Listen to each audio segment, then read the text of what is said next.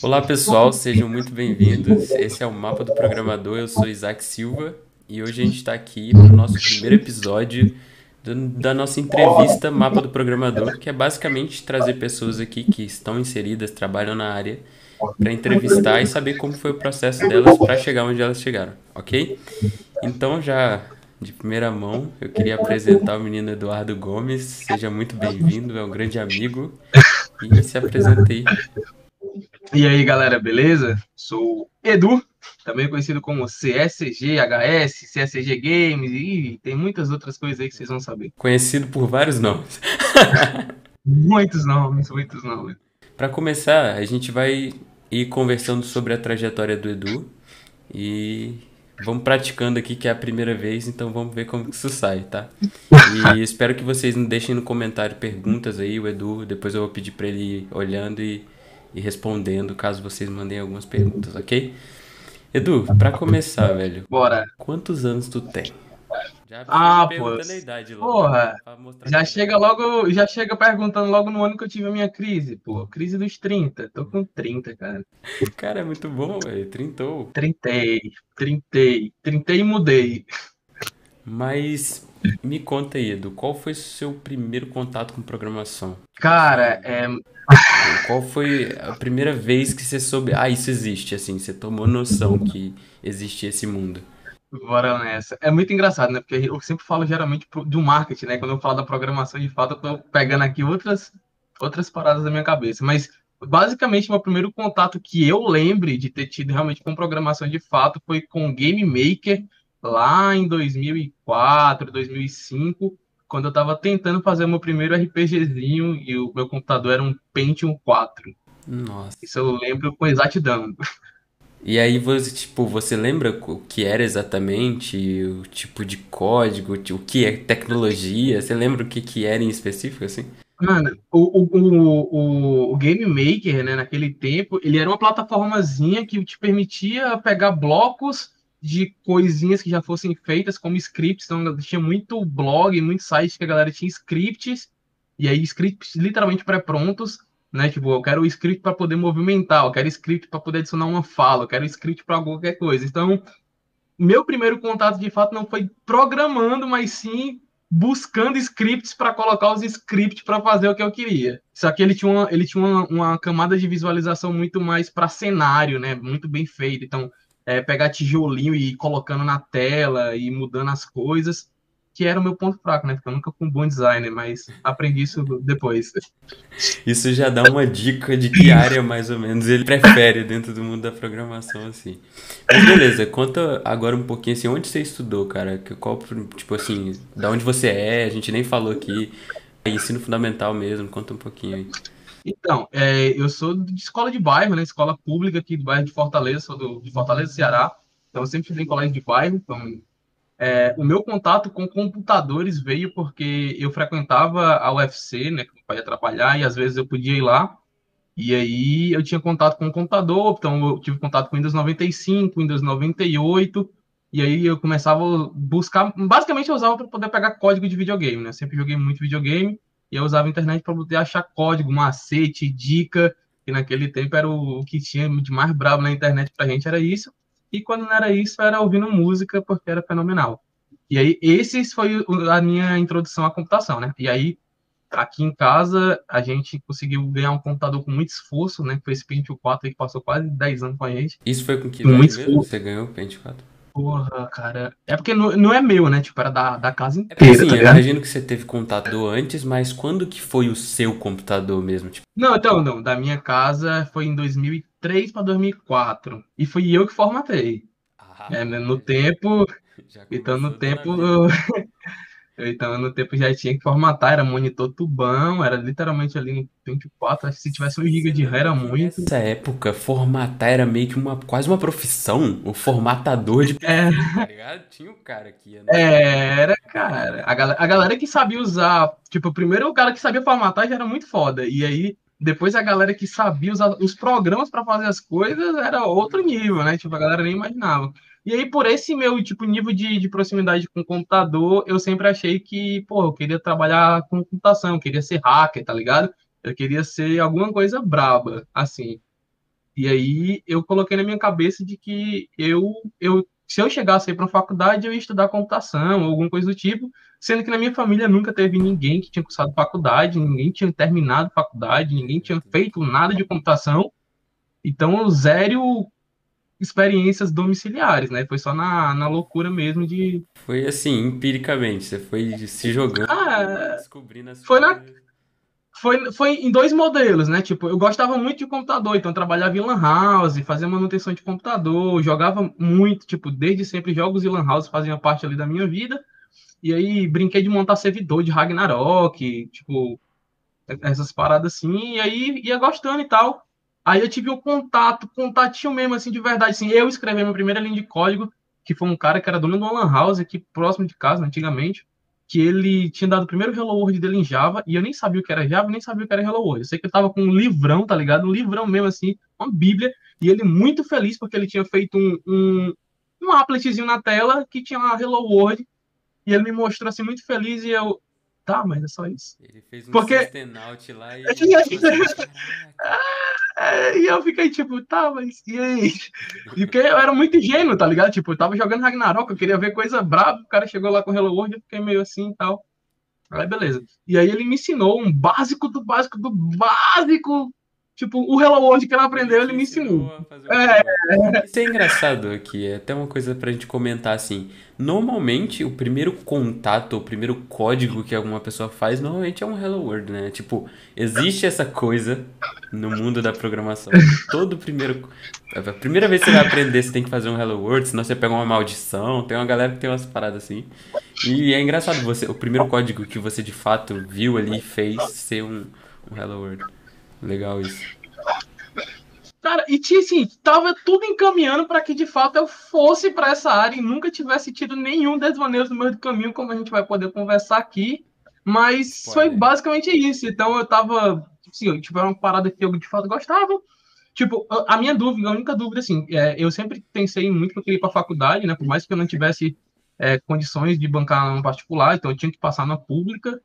E eu vou dizer que eu também eu era meio vagabundo no ensino médio, né? Tipo, eu não fui o cara que deu gás, gás, gás, assim, pra... Você era aquele cara mediano ou você era o vagabundo da turma? É... Não, cara, eu era, eu era aquele...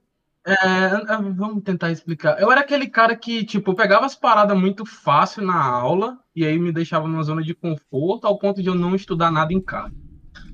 Tá ligado? Entendi. Tipo, eu achava que, eu achava que era tudo fácil, tudo de boa, assim, tudo, tudo ok, tudo ok, tô entendendo, com exceção de química, que química realmente eu não entendia nada. Eu também era péssimo em química, tá maluco. Na, tipo, nada, nada mesmo, nada, zero à esquerda. E aí era de boa, então assim, eu fui um aluno muito mediano por causa disso, tá ligado? Tipo, empurrando muito com, com, a, com o bucho, porque pra mim não era tão motivador, cara. Tipo, era eu tava na escola. Né? Era, era bem, bem, bem desinteressante. Para naquele momento eu não, conseguia compreender né, as possibilidades que aquilo de fato ia trazer para mim e tal. É, na minha família, a gente veio da família que, mano, a gente só quer que você termine o ensino médio para você não ser só mais um que abandonou o colégio, tá ligado? Tipo. E, e era nessa pegada. Cara, tipo, eu passei também por isso, assim, eu. Eu era essa pessoa. Assim, eu não era vagabundo, eu era bem nerdola, na verdade. Só que eu lembro que eu não estudava em casa, velho. Tipo assim, eu, eu assistia a aula e tirava nota boa. Isso eu achava que estu... eu, eu achava que para eu estava que estudar era isso, justamente, ir para aula e voltar para casa e tá aí. Acabou. Uma vez que eu fui desafiado, que era um professor de matemática, inclusive Raul, se um dia ele ver esse vídeo ainda.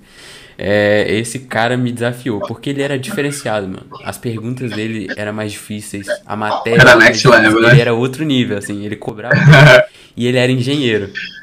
Não. E aí ele, sabe, dava aquela cativada. Eu foi a primeira vez que eu sentei para estudar, eu resolvi o livro de matemática inteiro. Tipo, cara. em dois meses, e era o livro do ano inteiro. Então o ano inteiro eu já tava com tudo pronto, tá ligado? Foi a primeira vez que eu sei, mas só matemática. De resto era a mesma coisa, continuava do mesmo jeito. Mas enfim. É, depois desse período aí na escola, esse interesse, você teve esse contato aí, você falou com, com o Hello World lá, isso ainda foi uhum. qualquer ideia de faculdade? Isso ainda era ensino médio? Não, não, isso aí era ensino fundamental, pô. É eu fui conhecer código, velho. Assim. Não, é, porque por mais que eu, tenha, eu seja velho, eu tenha 30, mas eu tinha o quê? 2000 e... eu, fiz, eu fiz 20 em 2011, porra. A gente parar de brincar com essa coisa do velho. A gente tá brincando aqui, tá, gente? A gente não acha que ter 30 anos é ser velho. Eu tenho 25, o Edu tem 30. Inclusive, eu queria dizer assim, ó, pra todo mundo que tinha 30 anos quando eu tinha 15, viu? Me desculpa de ter chamado vocês de velho. Agora não é mais velho, não, né? jovem adulto. É jovem adulto. Mas, ó, gente, por que, que eu quero deixar bem claro que a gente tá brincando aqui? Porque não é tarde para ninguém começar a aprender nada na vida. E a gente tá brincando porque assim, a gente vai ficando, ganhando os anos de vida, a gente vai achando que a gente é velho, mas a gente ainda é moleque, assim. Mas vamos lá. Não, e isso é importante justamente para compreender até que ponto, de fato, você não é velho, cara. Você não é velho e não existe idade para recomeçar ou começar. Exatamente, exatamente. Eu já vi cara de 60 anos correndo maratona, dando pau em cara de 20 anos. Então, assim, é, fica tranquilo, você não é velho ainda. Mas voltando aqui. Beleza, isso foi no ensino fundamental. Chegou no ensino sim, médio, sim, como isso evoluiu, assim? Você teve mais contato? Então, no ensino médio, cara, eu fui, acabei, tipo, sair da escola do, desse bairro, eu fui para uma outra escola pública, mas de outro bairro, só que essa escola, ela era mais, digamos assim, conceituada, sabe? Ela era, de fato, já uma escola que, que tinha todas as matérias certinhas, ela, ela era razoavelmente boa, ela tinha todas as matérias, que na minha escola, assim, a gente tinha a metade das matérias normal que uma escola particular teoricamente tem, sabe? Então, tipo, às vezes as pessoas tinham matemática 1, 2 e 3, né? Na, minha escola só tinha uma, tipo, é matemática. E aí, quando eu cheguei nessa outra escola, eu vi, ah, tinha matemática, né? Tinha álgebra e tinha a parte de trigonometria. E eu nunca tinha visto trigonometria na minha vida. Então, matemática para mim se resumia a aritmética. e aí eu comecei a. Matemática de verdade. É, né? é, fui ver de fato ali matemática no primeiro ano. E todas as matérias, tipo, 1 e 2. Eu, caramba, cara, tudo tem 1 e 2. Só que aí Nesse tem um e dois, tem um e dois, eu fui para o laboratório de informática porque eu encontrei mais gente que gostava de computador e naquele tempo as pessoas ainda tinham muita cara feia assim para quem ficava em computador, as pessoas não entendiam ainda muito bem o que de fato era um computador, não existia celular, não tinha essas coisas. E beleza, então lá ficava lá com os outros que a galera chamava naquele tempo dos nerdão, e a gente ficava lá usando o computador, internet de escada, é, conversando sobre coisas, vendo as novidades do jogando, navegador. Né? É, mas os jogos eram tão ruinzinhos, assim, era tão fraquinho. É, assim, pra mim era ótimo, cara. Jogava Ragnarok, Grand Chase e tal. Mas, assim, era coisa tão simples. Mas, sim. E aí eu conheci mais galera, e essa galera já trabalhava com Flash. E galera, a galera já fazia animação em Flash e fazia action, um pouquinho de action script, digamos assim. E aí foi meu segundo contato com, com essa parte de programação, sabe? Só que, de novo, era uma pegada mais visual. E era uma parada que, de fato, eu nunca manjei, ainda não manjo, e aí eu não fiquei tão interessado porque envolvia fazer animações e tinha que mexer nos polígonos e não sei o que, ficar tentando.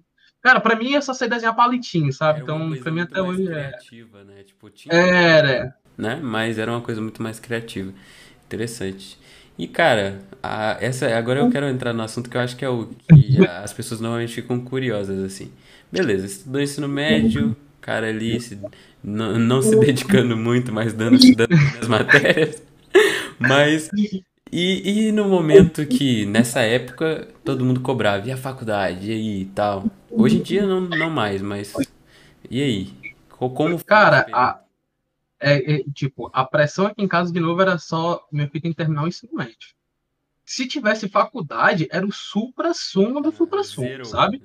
Era, era, era. Porque eu, eu vi uma linhagem que não tinha isso, sabe? De fato, não tinha isso. E aí, quando eu comecei a, tipo, eu cheguei no meu terceiro ano, que eu falei, não, eu quero ir para faculdade. Aí, como é que faz para ir para a faculdade? Aí, a única coisa que me disseram foi, cara, você vai ter que estudar.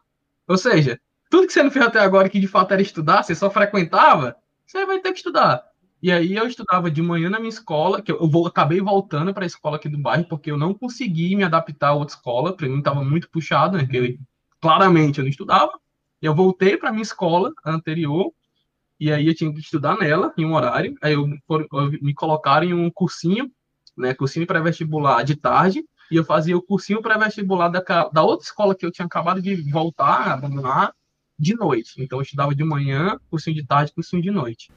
Que loucura, Era essa rotina no meu último ano do, do ensino médio. Para tentar conseguir. Pra tentar então, eu peguei, cara, um período muito interessante, porque quando eu fui prestar o primeiro vestibular da minha vida, foi quando eles tinham acabado de anunciar que o Enem, né? Existia toda essa parte agora do Enem. Então, tipo assim, o Enem de fato ia ser a, toda a parte do SISU, essas coisas. Foi literalmente ali na transição. Então, eu tinha a opção de fazer o vestibular normal um semestre antes, ou eu poderia ter esperado mais um pouquinho para fazer pelo, pelo negócio do SISU completo, né? Que foi em 2011. E aí eu acabei que nesse meio tempo, né, eu fui fazer a prova normal, que era da Universidade Federal Ceará, que é a UFC, fiz lá o fiz, fiz a prova e não passei. É, fiz a prova e não passei. Óbvio, não estudava, como é que quer passar? E, não e estuda. que você tava tentando? E era, era, era pra. Não, primeiro, primeiro você tinha que fazer a prova base para poder ah, só dizer assim: ah, tipo um, você vai. Um, é, é, você, é, primeiro você passa na primeira. Aí depois você vai fazer as específicas do curso que você queria. Eu não passei nem na primeira, entendeu? Deu ruim. Nem na primeira. Deu, é, deu ruim, deu ruim. E aí eu tava na metade do ensino médio, né? Tipo, na metade do ensino médio já tinha feito essa prova e deu ruim, não passei. E aí é, eu fiquei sabendo, eu sempre fui muito atenado em, em, nessas, tipo, nem tudo da, da que acontecia no, no redor do mundo, né? E aí eu fiquei sabendo que as, tinha chegado uma faculdade particular, que no tempo ninguém sabia o que tipo Estácio, na verdade é um Estácio hoje, mas que tinha chegado essa faculdade particular que tinha curso de programação, de desenvolver coisa, de programar coisa e de virar hacker, né? Que no caso era análise e desenvolvimento de sistema, conhecido como ADS globalmente, mas isso lá em 2009 para 2010. Ou seja, estava no meio do ensino médio, do terceiro ano do, do último ano, e aí eu fiz a prova. Eu dei uma doida, eu fiz a prova deles, era redação, fiz as provas tudinho certinho, e aí eu passei. Passei para eles, ainda dando ensino médio.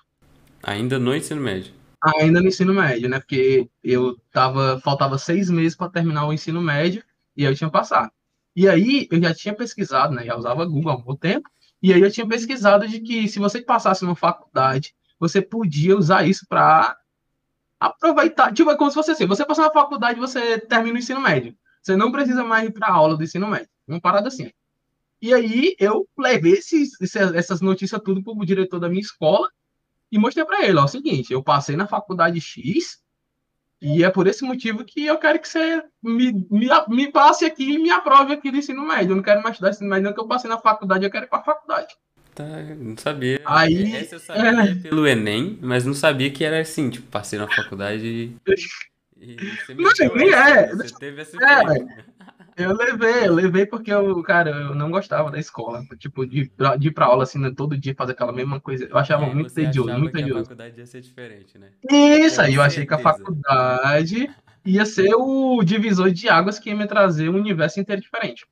E aí, na verdade, é que levaram para a SEDUC, Secretaria de Educação, não sei o que, não sei o que. Enfim, eu comecei a estudar na FIC, né, que é a faculdade de Estácio lá, eu comecei a estudar análise de desenvolvimento de sistema, parei de ir para o colégio, e eles falaram, ó, você está devendo um documento, que é o comprovante de ensino médio. Eu, não, vai sair. E aí eu chegava com essa, esse peso e falava para a escola, ó, tô precisando só do comprovante de ensino médio. E aí, como é que vai ficar? Eu vou, vou, eu vou abandonar a faculdade, porque eu não tenho ensino médio. Só que aí, no fim das contas, eu não ganhei certificado, eu fui reprovado no, no meu terceiro ano, em todas as disciplinas, porque eu parei de para aula. E aí, consequentemente, na, no primeiro semestre da faculdade lá, eu fui também cancelado porque eu não tinha o comprovante do ensino médio. É porque a gente está agora na vertente do universo da computação, né? E aí é, é outros perrengues. É outros... E aí, mas lá não. Lá eu tive meu primeiro contato com HTML, de fato, com CSS, com, já tinha um pouquinho ali de JavaScript, mas era bem pouquinho mesmo, um pouquinho de JavaScript. É, aí tive contato com os conversor binário, hexadecimal, toda essa parte mais estrutural, arquitetura de computadores, redes de computadores. E aí eu, caralho, isso aqui é muito legal, cara. Porque para mim era uma coisa que falava a minha língua, tá ligado? Então, tava falando às vezes lá de fazer uma um, arquitetura de rede tipo tipo ring, né, que é tipo o anelzinho, fazer os cálculos de TCP e UDP, caralho, isso é muito irado, muito irado. E eu tava fascinado, fascinado e eu queria fazer aquilo. Só que aí, ou seja, era particular, de novo, né, eu vim da família que não tinha tantas condições assim, e era muito perrengue mesmo para conseguir pagar, tipo, nem era tão caro, mano, se olhar bem assim, nem era tão caro, mas era, naquele tempo pra gente era muito, muito caro, sabe? Ah, eu acho que devia ser entre 150 a 200 reais, sabe? Mês. Só que, tipo, 2010 era muito dinheiro, né? Tipo, é bem bastante dinheiro. E, e, eu lembro que, assim, eu tive algumas experiências únicas nessa faculdade, porque eu tive contato com a primeira pessoa que eu vi um BlackBerry na minha frente. De fato, assim, um BlackBerry, um celular que navegava na internet e era, nossa, sensacional, sabe? Uma coisa assim, incrível, incrível, incrível. Tipo, eu não tinha tido contato com iPhone, essas coisas. Então, é pra, pra gente era... Essa época com os dias de hoje, né, cara? Tipo, como mudou, né? Tipo, tudo. Não, foi, foi uma evolução muito rápida, cara. Porque, tipo, 2009 para 2010, um BlackBerry na sala era um motivo de spam. Três anos depois, todo mundo tava com um iPhone no meio do mundo já. Então, beleza. E aí eu tive esse contato e aí fiquei naquela frustração, né? Tipo, eu gostei do que eu tava estudando, tinha umas apostilas, estudava, estudava, me achei legal. Só que eu não tinha terminado médio. E eu não queria voltar pra escola. Não queria, não queria. Não queria, que eu achava chato pra caralho, não queria. E aí foi quando teve esse negócio do Enem, que né, pra mudança. E aí eu prestei o Enem. E aí eu peguei o meu ensino médio pela nota do Enem. E aí eu me candidatei para estudar engenharia de software pela Federal do Ceará. E aí, só que era no interior. Você não voltou para a escola, você estudou no Enem e formou no Enem. Cara, olha esse cara. Cara, eu, a minha rotina de estudo para passar no Enem, inclusive eu dei até uma mini palestra lá para minha escola depois. Eles perguntaram: ah, sua rotina de estudo era muitas horas? Não, não era não. Eu, tipo, fui muito sincerão, é, sabe? Tipo, não. Isso, né? Tipo, ah, é... 10 horas estudando para passar na faculdade. Não, não era eu, não. Mas assim, eu tinha uma rotinazinha que eu mesmo criei para mim. Então eu lia muito, lia muito, tipo, todo dia eu acordava, lia mesmo jornal, coisa densa, que era para Porque, cara, eu entendi que naquele tempo, eu entendi que a interpretação de texto era mais importante do que qualquer coisa. Pelo menos naquela parte ali, naquele, naquele início do Enem, com base no que eu tinha visto no passado. Foi uma das a inter... mais poderosas que eu que eu fui adquirindo assim com o tempo, cara? Interpretação de texto lógica, cara. Tipo, tudo que eu, tudo que eu fiz para conseguir ter assim, uma nota minimamente razoável, eu só usei basicamente interpretação de texto e lógica para poder resolver as coisas. Só, só uma, uma, uma pausazinha, Edu, só de novo para falar. É, é, engra, é, é, engraçado a gente falar assim, ah, as pessoas às vezes têm a expectativa dele gastar sei lá quantas horas estudando para passar e tudo mais. A gente não quer dizer que é fácil e que se você não Sim, consegue não, não é não. É, é porque. Calma, vamos, vamos dar uma pausa aqui só pra falar assim. Depende, sabe? Depende, tem gente que vai passar, mas tem gente que reprova. Você tem que fazer sua parte. Eu acho que é muito adaptativo para cada um, sabe? Tipo, existem modelos e vários modelos de estudo. Tem um que funciona para cada pessoa de maneira diferente melhor.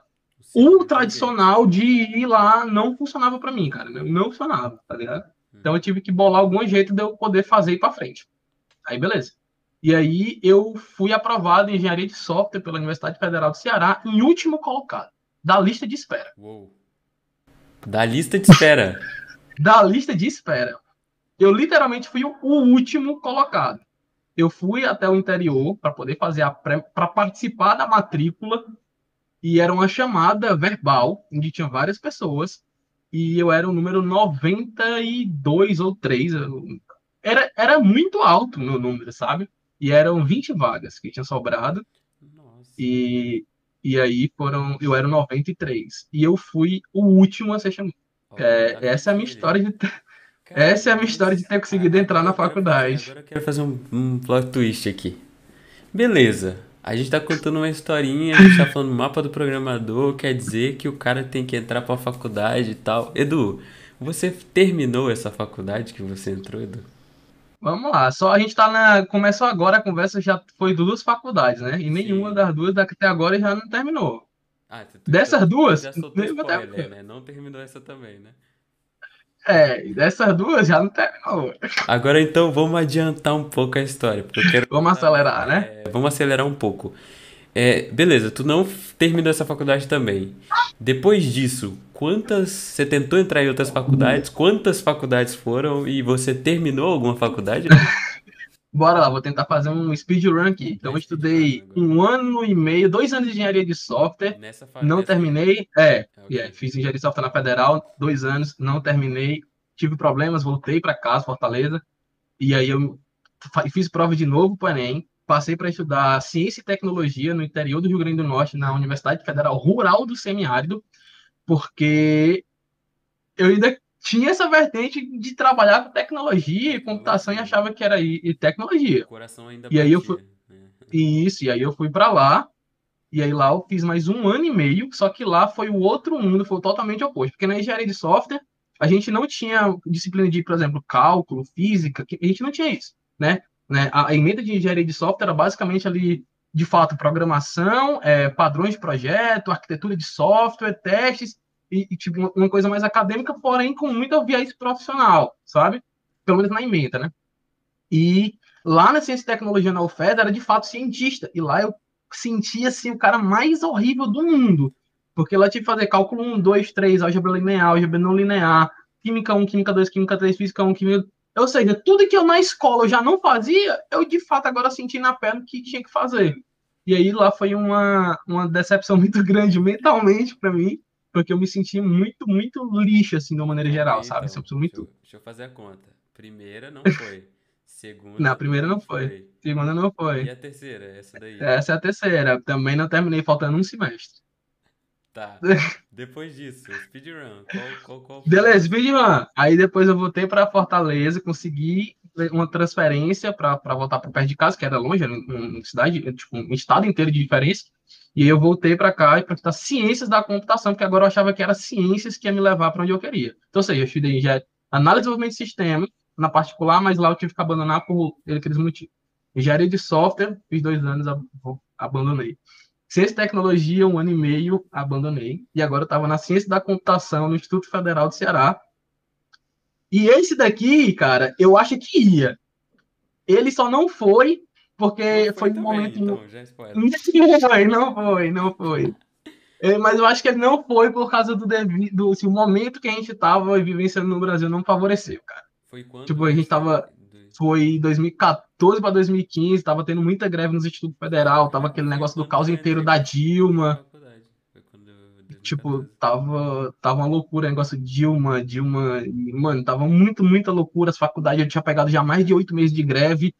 E aí eu, nesse tempo, eu tinha, eu namorava com pessoa e tal. E aí a gente tava muito frustrado, muito, muito, muito frustrado mesmo, assim, de não tá tendo as aulas, não tá evoluindo, não sei o que, não sei o que. E a gente viu uma possibilidade, cara. Olha só como é que foi, mas você não tem dinheiro, mas você tem vontade, mano. Esse é o negócio. Você não tem dinheiro. Você sabe que você não tem dinheiro, mas você tem vontade. E a gente descobriu que dava pra estudar em Portugal, Eita. usando a nota do Enem, Beleza, já tinha sido Ah. quatro faculdades, né? no Brasil, é quatro É, do Brasil. E, agora, vamos pra Portugal estudar o quê? E aí, cara, a gente descobriu que podia, é, e aí, enfim, a gente fez uns processos seletivos e tal, e acabou que a gente foi os primeiros cearenses a ser aprovado pela reformulação da- das novas leis, mas que tinha sido há pouquíssimo tempo aprovado que brasileiro podia usar a nota do Enem para estudar em Portugal. E aí a gente foi os primeiros cearenses a ser aprovado nesse projeto, né, nesse processo que eles tinham criado. E aí pronto. Tipo, foi, foi aquela assim, a gente vai tentar. Desse tentar, a gente passou. Do passou, foi uma loucura, uma correria sem fim. Tipo, ah, a gente passou. E agora? Tem que ir. E aí lá eu me candidatei para jogos digitais, porque na minha cabeça é o quê? Cara, se eu sempre gostei de jogar. Ó, eu fiz engenharia de software, eu fiz ciência da computação, eu fiz isso. Não entrou, é porque não, ainda não era o certo, O negócio pô. é o jogo, pô. É, pô, o negócio era de fato um jogo, tá ligado? É, eu tinha que ir para onde eu sempre tive bem, que E era jogos. E foi pra qual faculdade pra estudar Eu- jogos? Eu fui pro Instituto Politécnico de Leiria. Leiria. Pra quem não sabe, Leiria. eu tô em Portugal agora. E olha, olha o destino aí. É, o destino é uma coisa muito incrível, né? Mas vamos lá. Essa foi a quinta. Jogos, né? É, foi a quinta. A pergunta que não quer calar. Terminou?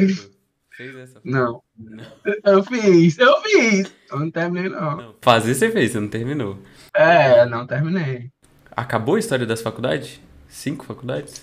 Não, se quiser tem mais. Mas se quiser encerrar por aí pra gente poder bater Não, o papo, a gente... Tu fez, tentou outra vez faculdade? Eu, daí depois foi a primeira vez que eu de fato disse pra mim mesmo que eu ia abandonar a tecnologia como estudo e ia estudar negócio.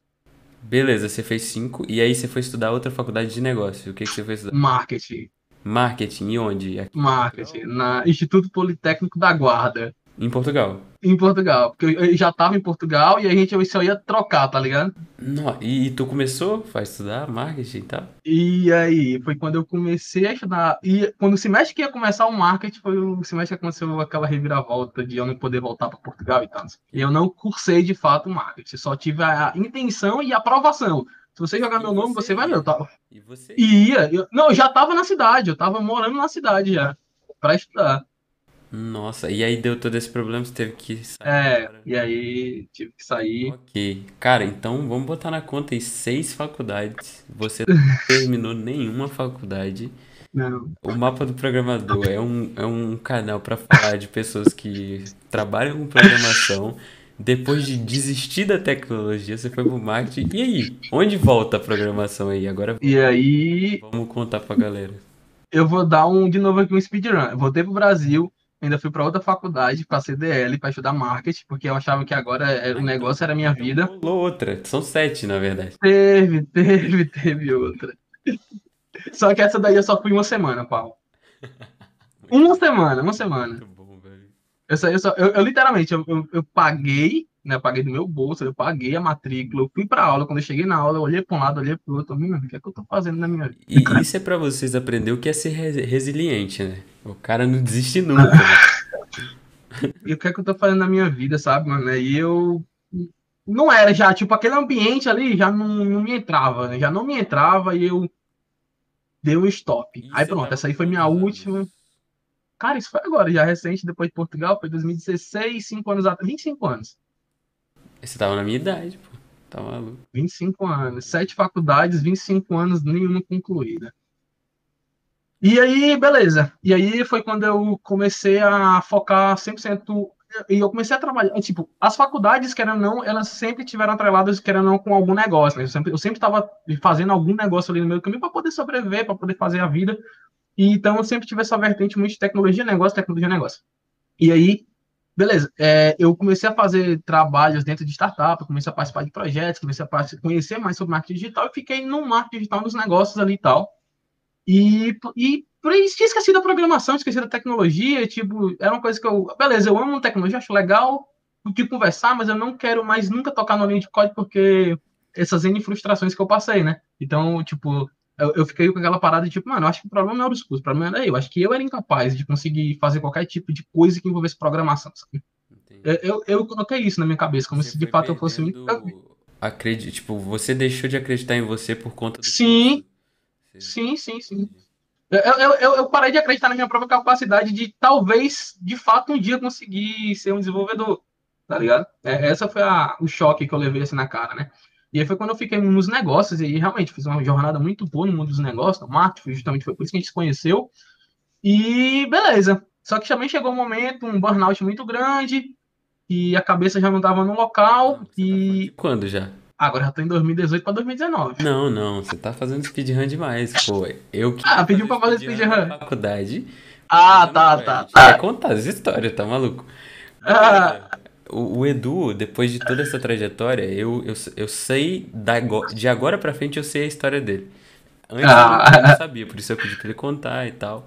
Eu sabia detalhezinhos, mas legal. Só foram sete faculdades, é, aconteceu tudo isso, você desanimou de trabalhar com códigos, de trabalhar com tecnologia no geral, assim, mas acabava sempre conectado porque é, você Tudo envolvia tecnologia. Exatamente, com, com algumas coisas que relacionavam tecnologia. O que era isso? Tipo, o que que você fazia nesse período? Qual era o seu trabalho? Então, né, na startup que eu participei, que foi o meu primeiro projeto, assim, de fato, que envolvia, era um desenvolvimento de um jogo. Olha que incrível, né, cara? Era um jogo, só que no caso eu não era o desenvolvedor, não era o desenvolvedor, mas eu estava lá ajudando as pessoas a desenvolver as regras do negócio, desenvolver as lógicas, é, a parte de gamificação, porque, querendo ou não, eu já tinha tido os meus semestres ali de jogos digitais, não que isso de fato, de fato fosse fazer a total diferença, mas junto com todos os meus conhecimentos de jogador mesmo, né, que eu já competia profissionalmente ali, e, e eu fui ajudando a galera a se desenvolver. Então, a parte de tecnologias, a parte de coisas, por mais que eu nunca tivesse sido de fato um programador desenvolvedor, eu conhecia bastante coisa, cara, bastante coisa. Já tinha tacado o dedo em tudo, de uma ponta a outra já tinha mexido. Tá ligado? Desde todos os CMS que existem na web, que era de Word, WordPress, de uma Drupal, Magento, tudo isso eu já mexi na minha vida, tá ligado? Tudo isso eu já tinha feito alguma coisa, tinha feito algum tipo de frila. E uma coisa legal é que você não concluiu as faculdades, mas você estudou, então você tinha conhecimento de toda essa bagagem que você teve, né? Então, tipo, você aprendeu muita coisa. Eu vou falar que isso aqui foi mais a vida do que a faculdade, viu? Não, sim, Na faculdade eu não vi isso, não. Eu falo faculdade no sentido, assim, do ambiente universitário.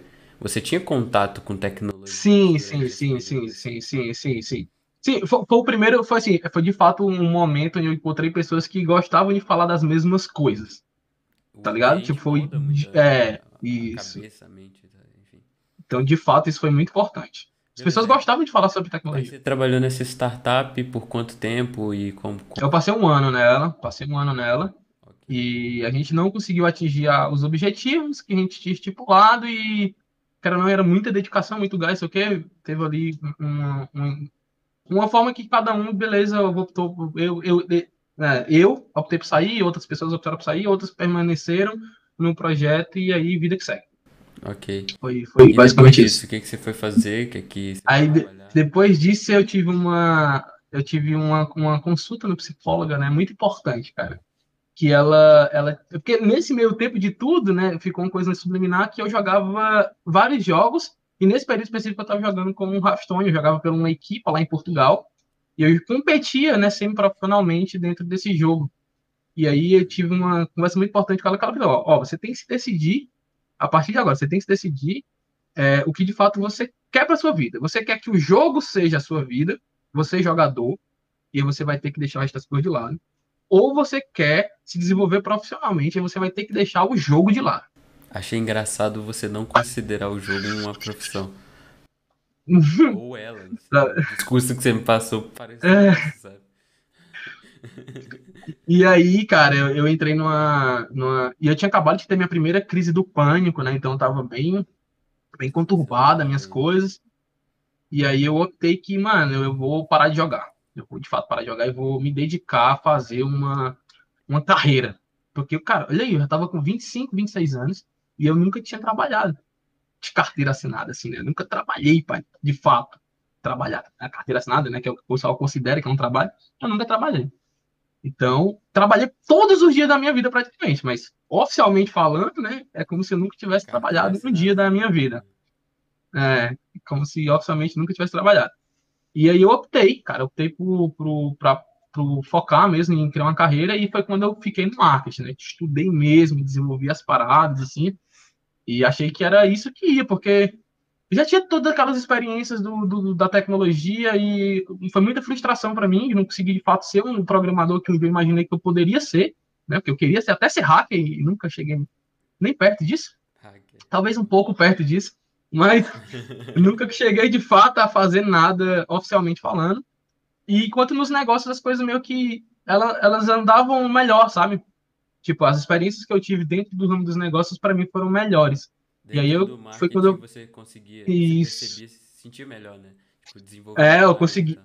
Eu consegui o que tipo o que eu conseguia fazer de fato com o marketing impactava mais pessoas e mais coisas mais rápidas e que eu parecia assim, o que eu fazia de fato era bom, sabe? Ao contrário dos meus códigos que toda vez eu olhava, eu falava, só isso, só isso, só isso, só isso. Nunca era um, um negócio, né? É, essa é a hora que eu vou puxar já, talvez eu vou apagar boa parte da sua história agora pulando assim. Mas, ah, pode ir, dale. É, vou pular um pouco pra gente contar quando que eu te conheci, né? Ou seja, depois você começou a trabalhar com marketing, você falou que as coisas começaram a andar melhor e tudo mais. Você tomou essa decisão de largar esse mundo e focar mais no business. É, quando, eu, quando eu te conheci, agora acreditem se quiser, foi em Madrid na final da Champions League em 2018. Foi. Em 2019, aí em Madrid a gente se encontra. Pra quê? O que, que a gente tava fazendo em Madrid? O que, que tinha. O porquê que você chegou lá? Tipo, você falou que as coisas começaram a dar certo, mas por que, que você estava em Madrid?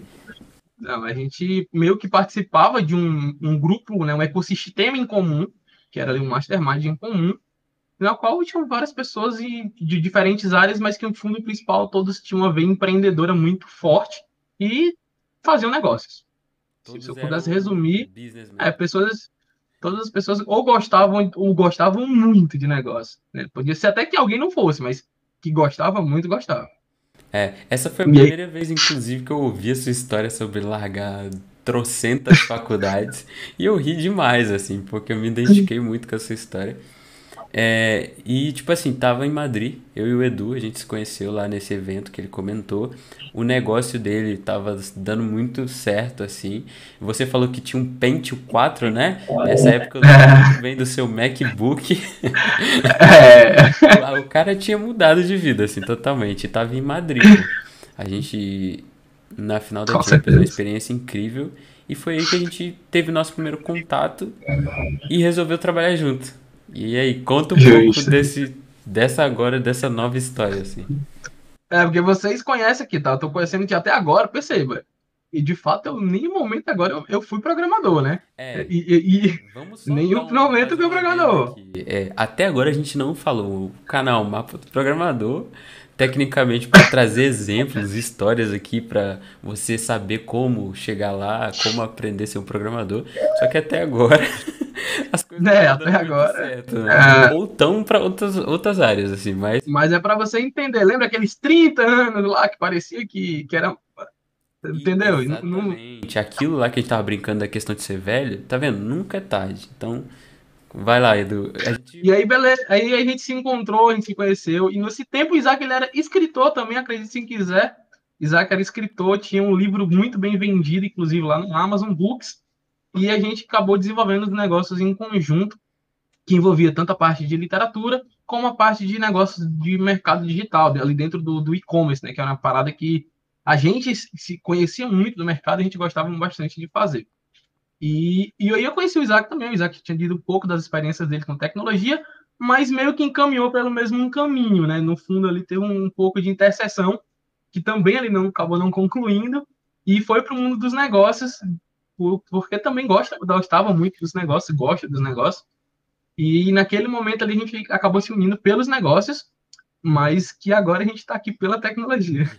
E o engraçado é que eu também não, não concluí a faculdade, mas eu só fiz isso uma vez.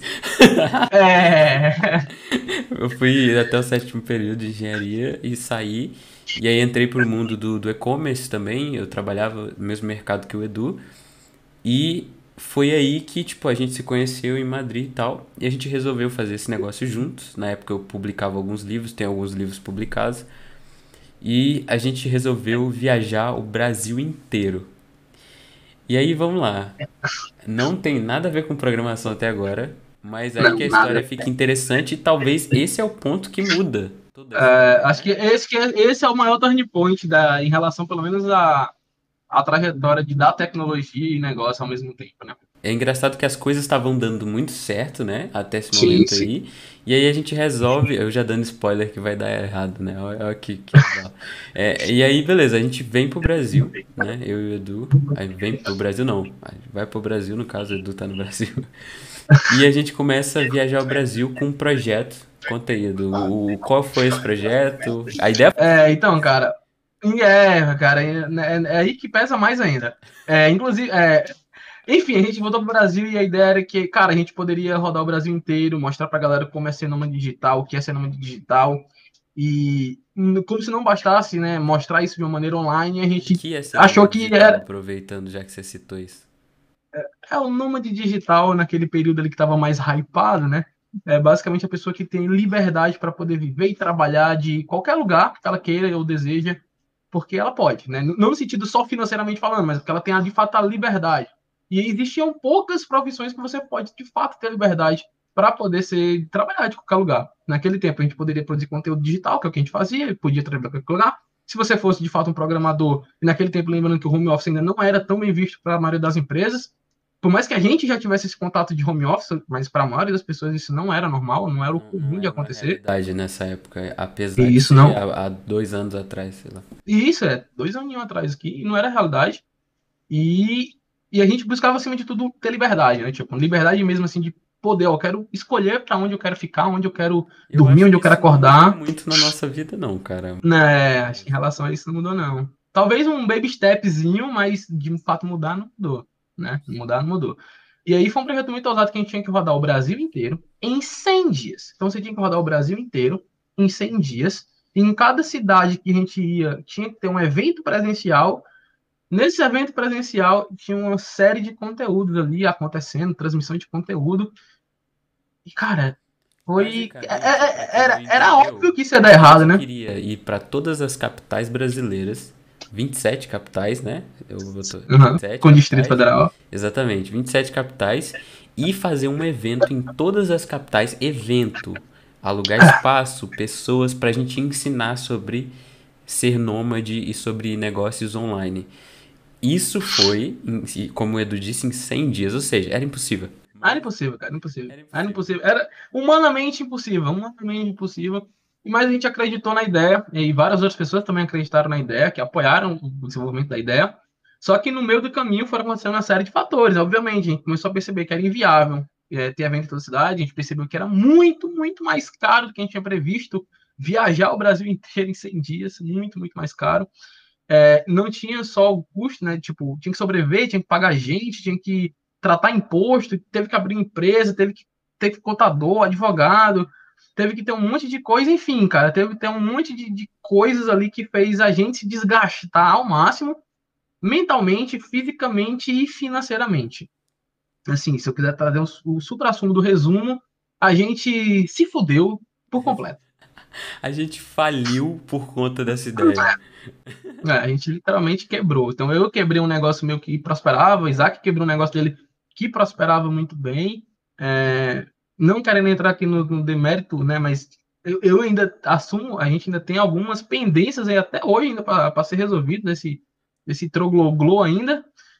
E, e, isso foi muito importante, cara, porque isso aí foi minha segunda recaída, né? Tipo, foi minha segunda recaída, talvez a primeira de fato do Isaac, que ele estava muito mais, estava em Toledo, no Paraná. Eu tive algumas antes, só que essa foi a primeira, assim, que quebrou minhas pernas. Porque, né, né? pô, depois, assim, para explicar, contextualizar. Eu nunca ganhei dinheiro de verdade antes de, desse período. Então, do nada, é, eu sempre dou o exemplo do jogador de futebol. Eu tô lá na minha cidadezinha, Serra Sede, e do nada eu sou contratado por um grande clube, o Real Madrid. tipo isso. Só que no mundo dos negócios, do nada eu começo a ganhar um salário muito alto. Era o meu primeiro momento, assim. Meu, esse ano aí, de 2018, 2018 para 2019, que eu fui para Madrid e tudo mais, eu tava ganhando o que eu nunca ganhei na vida. Então, pra mim era assim, caraca, velho, eu tô vivendo a vida que eu sempre sonhei. Sim. E eu fui pra esse projeto, tipo assim, vou viver ainda melhor. Só que aí Sim. quando, tipo, quebrou, deu tudo errado foi, tipo, uma queda muito alta. Ao mesmo tempo que subi rápido, eu caí muito rápido. É... Sacou? Então. Foi uma subida muito rápida e a queda tão rápida quanto. A depressão é muito grande. é muito grande, você sabe bem disso. É, Mas antes Sim. de entrar na parte depressiva da história, quantas cidades primeiro? Quantas cidades a gente conseguiu carimbar, assim? A gente foi em 20... Você, 19, 19. 19 capitais, né? Pô, a gente só não conheceu o norte, né? A gente só não conheceu é, o norte. Só não conheceu o norte. De 27 a gente foi, foi longe até. A gente conseguiu ir bem longe, assim. Né? Foi, para muitas. É, a última que a gente pegou, a gente chegou ali no interior do Paraná, né? No interior do Toledo. Toledo. A gente foi parar em. Eu até lembro, esqueci. Marechal. A gente foi parar em Marechal. Marechal Cândido Rondon. Marechal Cândido Rondon. Obrigado por lembrar. Cara, a gente foi parar em Marechal Cândido Rondon. Se alguém um dia assistir isso e for de Marechal Cândido Rondon, eu já estive aí. Valeu, Lourão. Valeu, Lourão. É isso, exatamente. Nosso amigo Lourão que deu abrigo pra gente lá e orientou a cidade. É, a gente foi parar num hotel, não sei se você lembra disso. A gente ficou num hotel em que teve Rick Renner hotel que teve. Sim, tinha o negócio do, do, do Gugu lá, de 1935. Marechal Cândido Rondon, eu e o Gugu. Né? mas, mas, enfim, deu tudo errado aí. Eu fiquei doente. Enfim, é. Com você, você também ficou doente. Sim, contra, sim, cara. Contra é, dessa, dessa depressão aí pós. É, é, é, é aquela parte, parte bem, bem séria, assim, querendo ou não, né? Mas a gente estava num período muito, muito hypado, a gente estava ganhando dinheiros nunca antes vistos pela gente, nem pelas nossas famílias de maneira geral. E a gente quebrou muito, cara, quebrou mesmo assim, então quebrou a cabeça, né? Então entrei em depressão, síndrome do pânico voltou, ansiedade, tag, tipo, foi uma cadeia de coisas acontecendo. Fiz exames médicos, descobri mais coisas ruins, gordura no fígado. Só pra contextualizar a galera, né, Edu? É, o que a gente tava querendo dizer aqui, antes, a nossa vida era viajar, a gente viajava a cada três dias. Sim, A gente tava na Europa, do nada a gente tava no Brasil, é, viajando no Brasil inteiro, várias cidades, e a gente fica sem dinheiro, quebra um negócio, tudo que a gente tinha e antes deve. tava dando certo. É, a gente parou de fazer pra fazer esse novo negócio, o nosso erro foi esse, Sim, inclusive, sim, sim, sim. e, e depois disso tudo, a gente focou nesse novo negócio que quebrou e a gente tava sem nada no interior do Paraná, É, buraco. E, e aí, tipo assim, veio depressão, tudo isso. Contextualiza aí, continua. é, e aí quebrou tudo, né? Pô, quebrou tudo, porque a gente tinha compromisso para honrar, tinha empresa para pagar, tinha imposto para pagar, funcionário, prestador de serviço, pessoas próximas, pessoas que acreditaram no projeto, e querendo ou não, é muita responsabilidade, é muita coisa e em cima de duas cabeças ali que tinha que arcar com tudo, sabe? E infelizmente. que eu já passei na minha vida, cara. Eu, tipo, eu nunca abri isso publicamente, assim, tal. Algumas pessoas próximas sabem, você, inclusive.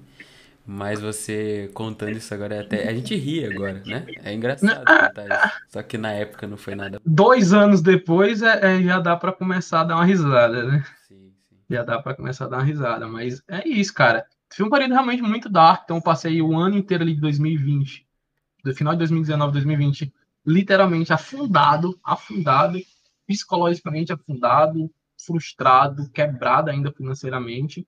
E E eu só consegui. as, deve- as pessoas ligando pra nós. E aí, Ah, não, isso, nossa. É, E, e aí, de fato, né, ainda tem sim, aí, hoje, 2020, ainda tem dívida para pagar. Para você ver o nível que foi do, do, do, do rolo, né? peraí que deu ruim na luz aqui. Pronto, a, a, a luz acabou aqui, mas voltamos. E aí, continuando. E aí, beleza, teve esse período inteiro. E aí, nesse período, cara, é a única coisa que eu consegui, né? Eu fui aos poucos, aos poucos, aí tive tratamento psicológico, psiquiatra, não sei o quê. E perceba, cara, tudo faz sentido. Você, você que tá vendo aqui por tecnologia, vai chegar. E perceba, eu já tô em 2019 para 2020. Estamos chegando em 2021. Estamos chegando. E Você beleza, e nesse período. saber sobre programação? Calma. Calma, calma, estamos chegando, estamos chegando. E aí, nesse período todo, né, porque eu fiquei nas sombras, basicamente, literalmente, ali, verbas quase zero, é, eu encontrei no meio da produção de conteúdo ali, fazendo lives, pelo menos uma razão para continuar, é, não, não existindo, assim, de fato, mas uma, uma, uma parada para poder me tirar do limbo que eu me encontrava, né? Tirar realmente do, do limbo. E aí, isso me ajudou, teve um, uma ajuda de fato, né, nesse meu processo da, da evolução, da, da, da mente, tudo, do comportamento também. E aí, cara, no início desse ano, já em 2020, agora sim, a tá falando de 2021, no caso, ali nesse início de ano, é, o Isaac, né, já estava também se readaptando, mudando a perspectiva que ele tinha em relação às coisas que ele poderia fazer. E foi meio que assim, mesmo que quase que no meu momento, no momento, né, o Isaac chega para mim e fala: Edu, voltei a programar. E eu, Isaac, estava pensando em voltar a programar. Estava pensando sobre. É, estava pensando sobre. E aí meio que, que a gente foi, tipo, o Isaac, obviamente, ele deu os passos mais rápidos ali, primeiros, assim, de fato, do que eu, né? Eu ainda estava um pouquinho para trás, estava ainda mais indeciso, porque eu já tive todas aquelas frustrações do, do começo ali, daquelas N faculdades que a gente conversou, e o Isaac já estava voando, já estava Ninja Master, né? Tava muito ninja. E o Isaac, cara, me deu uns conselhos muito bons, sabe? E aí, tipo, foram dois amigos muito importantes nesse período, né? O Isaac e o Stefan. O Stefan, lá em, em fevereiro de 2021, me deu umas paradas ali de Flutter e, e Dart para eu poder ver que ele também era uma pessoa que vinha de uma outra área e por incrível que pareça ele estava na programação e eu, cara, isso- de certa maneira, assim, né? Está, se o Stefan tá na pro... programação. se o, se o Stefan que não, mano, o Stefan não gostava de programar de zero, tá programando é, em produção, o que é que de fato me impedia de, de, de, de codar, sabe? O que é que de fato me impedia de codar? E aí me bateu essa essa né, essa, esse, essa instiga, né? Instigou em eu me conhecer melhor, de me dar uma rechance e tal. E aí foi quando eu fiz os meus 30 anos, E eu, cara, é, eu tenho que escolher um caminho para onde eu vou. A minha mentalidade já tá melhor, eu já posso pensar em trabalhar. Para dar um contexto, durante esse período, você falou que voltou a produzir conteúdo, o que que você estava fazendo, né? A gente não chegou a falar aqui. O que que você estava fazendo é, nesse período, assim? Eu tava jogando. Mas fazendo live, né? é, eu tava jogando, fazendo live na Twitch e com contato direto com tecnologia sempre, né? Então, várias pessoas que andavam na minha live sempre também falavam de tecnologia, jogos também que envolvem tecnologia. E, querendo ou não, foi uma, uma, série de coisas que me foram percebendo ali que eu nunca tinha, tinha deixado de gostar de fato de tecnologia nem de jogos, sabe? Esse cara, esse cara é um cara iluminado, eu sempre falei isso pra ele, e tudo que, gente, que ele bota a mão dá certo. O cara, em alguns. É, pouco tempo não, em um tempo aí, foi uma das maiores lives de Hearthstone do Brasil, certo? Ou errado? É, por, por um breve momento ali, a gente foi um dos maiores canais de, de Hearthstone, até eu, de novo, chegar naquele impasse, né, da psicóloga de, ó, você vai levar o joguinho ou você vai levar a profissão. E aí, de novo, né, eu tomei uma decisão que eu vou fazer a carreira. Então, eu dei um downgrade ali na nos jogos, eu dei downgrade na, na produção de conteúdo que envolve jogos, para poder focar e me aperfeiçoar, de fato, a ser um desenvolvedor né? Que aí vem o turning point todo, ou seja, fiz 30 anos de idade. Eduardo, 30 anos, crise dos 30. Tu nunca trabalhou de fato, né? Tu nunca trabalhou de fato. Daqui para frente, o que é que vai te levar, né? Para onde, para onde tu quer chegar? O que vai te permitir vivenciar tudo que tu já viveu um dia, viajar de novo, fazer tuas coisas. O que é que vai te fazer chegar lá?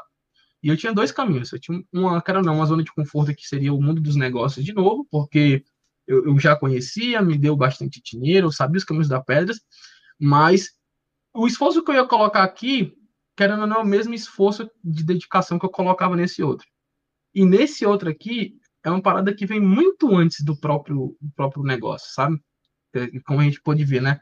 É, é, uma, é uma relação que eu tenho com tecnologia de, de, de pivetinho mesmo, assim, de garoto, que eu nunca tive determinação suficiente. Se eu pudesse dizer, eu nunca tive determinação suficiente para transformar aquilo de fato numa carreira, numa profissão e num conhecimento. Beleza, teve a crise dos 30, decidi internamente para onde é que eu tinha que ir, o que é que queria me fazer chegar onde eu queria, e eu tinha que ter a determinação que eu deveria ter tido, no mesmo determinação que eu tive nos negócios, eu deveria ter tido lá no começo, na programação, e eu nunca tive. Na verdade é essa, né? Eu nunca tive. E aí, o Isaac, né, com, com um mapa já dele aí, como protótipo do mapa, que viria a ser o mapa que vocês vão ter acesso e consumir o essa série de. O mapa hoje foi testado no Edu, tá? Então, o, vocês vão ter acesso de fato aí um, um toda um, uma trajetória que foi experimentada e validada né, de várias maneiras por várias pessoas. Né, e eu sou uma dessas pessoas e eu fico muito feliz de ter sido uma dessas pessoas. Que de fato, eu pude voltar a, a estudar já com um caminho mais direcionado, né? Porque entenda, cara, eu ficava muito confuso, porque, tipo, tinha muito conteúdo. Muito, muito, muito conteúdo de tudo. E de tudo eu queria saber um pouco. E eu era aquele cara que pulava de um lado, pulava pro outro. Pulava de um lado, pulava pro outro. Então, em 2014, eu já tava vendo um pouquinho de Ionic. Aí não sei o que. Aí saiu não sei o que do View. Aí eu já fui dar uma olhadinha no View. Eu não sabia nem ainda fazer nada no Ionic. Mas eu já tava lá no meio do View. Aí tinha saído um outro framework, não sei o quê. Aí eu tava lá olhando também. Enfim, eu parecia um mamaquinho que ficava pulando de galho em galho e no fundo eu não conseguia me desenvolver, porque eu tinha excesso de informação, mas eu não tinha um direcionamento, eu não tinha um caminho, eu não tinha um passo a passo ali de fato. Pô, como que tu transforma isso numa carreira, seu infeliz? Eu não tinha, né? Não tinha ali naquele momento esse mentor, digamos assim. Não tinha esse mentor. E e aí, beleza, comecei a estudar muito hardcore com, com, com o conteúdo do Isaac, né? Seguindo ali o, o trajeto que ele me passou. E aí, juntando com uma série de skills, ou seja, a, a revalidação dos meus conhecimentos com os novos conhecimentos e, e conjunto de coisas que o Isaac já tinha aprendido, validado na prática, ele foi me ajudando. Então, o, o que é, quando foi o ponto que eu cheguei assim, cara, porra, eu realmente posso ser um programador? Quando o Isaac me fez me submeter para as vagas de programação. Quando o Isaac falou, cara, submete. Desde quando você voltou a estudar programação cara, até não. eu falei, cara, você tem que começar a procurar um trabalho. Eu trintei em maio, a gente tá agora em agosto. Em agosto né? Três meses. Como virar um programador em três meses? Poderia, né? Poderia colocar aqui agora na headline, ó. Como, como virei programador em três meses. Lá, é. Não, como virar um programador em três meses largando sete faculdades. Esse vai ser o título. É. Já pode colocar. Ainda vou botar até o dedinho aqui. É, e, cara, e aí o, o Isaac, né, ele me deu toda essa visão, me deu esse apoio e suporte, e ele, cara, vou te ajudar a montar o LinkedIn. E quando o Isaac me ajudou a montar o LinkedIn, eu não botei fé. Eu não botei fé, que, tipo, mano, beleza, a gente, é, a gente mudou o LinkedIn, mas beleza, aquela insegurança ainda fica. E aí começou. Primeiro dia, um dia depois, apareceu uma vaga. Segundo dia depois, tinha uma vaga. Terceiro dia depois, tinha uma vaga. E aí, todo santo dia tinha uma vaga. E aí, tipo, tinha as vagas que as pessoas chegavam em mim, ou seja, de fato, os recrutadores chegavam mandando mensagem, e eu comecei a mandar muita aplicação, né? Apliquei muito para muitas vagas e participei de vários processos seletivos nesse tempo. Participei de testes teóricos, testes práticos, é, e só de teste prático, né? Eu, eu, cheguei a prosseguir quase até a última etapa em pelo menos três empresas e né, das mais diversas áreas, porque foi uma vaga até a última etapa do back-end, do Node, a gente pegou uma que foi para para front e tinha uma outra que já que era uma de júnior júnior que era meio que um full stack. Tentando vaga em todos os lados, sem frescura. É, é, porque eu tava estudando full stackzão, então eu tava indo tanto pro front quanto pro back. Por mais que eu, para você que assistiu até agora, percebeu que eu sempre falei que eu não era o cara do design, que isso, que aquilo, que aquilo me incomodava, é, eu falei com o Isaac, tive outra conversa com o Isaac, ó, Isaac, eu vou dar também a experiência de me dedicar para os dois lados, né? Não é porque eu acho que eu gosto mais do back-end que eu deveria excluir o front-end. E aí, nesse meio do caminho, ou seja, estava entre duas empresas para escolher para onde que eu vou, para onde eu não vou. E aí, nessa semana passada, já ainda nesse mês de agosto, eu acabei indo para um que desenvolve em Flutter. Né? Acabei. Nada. foi pro, pro mobile.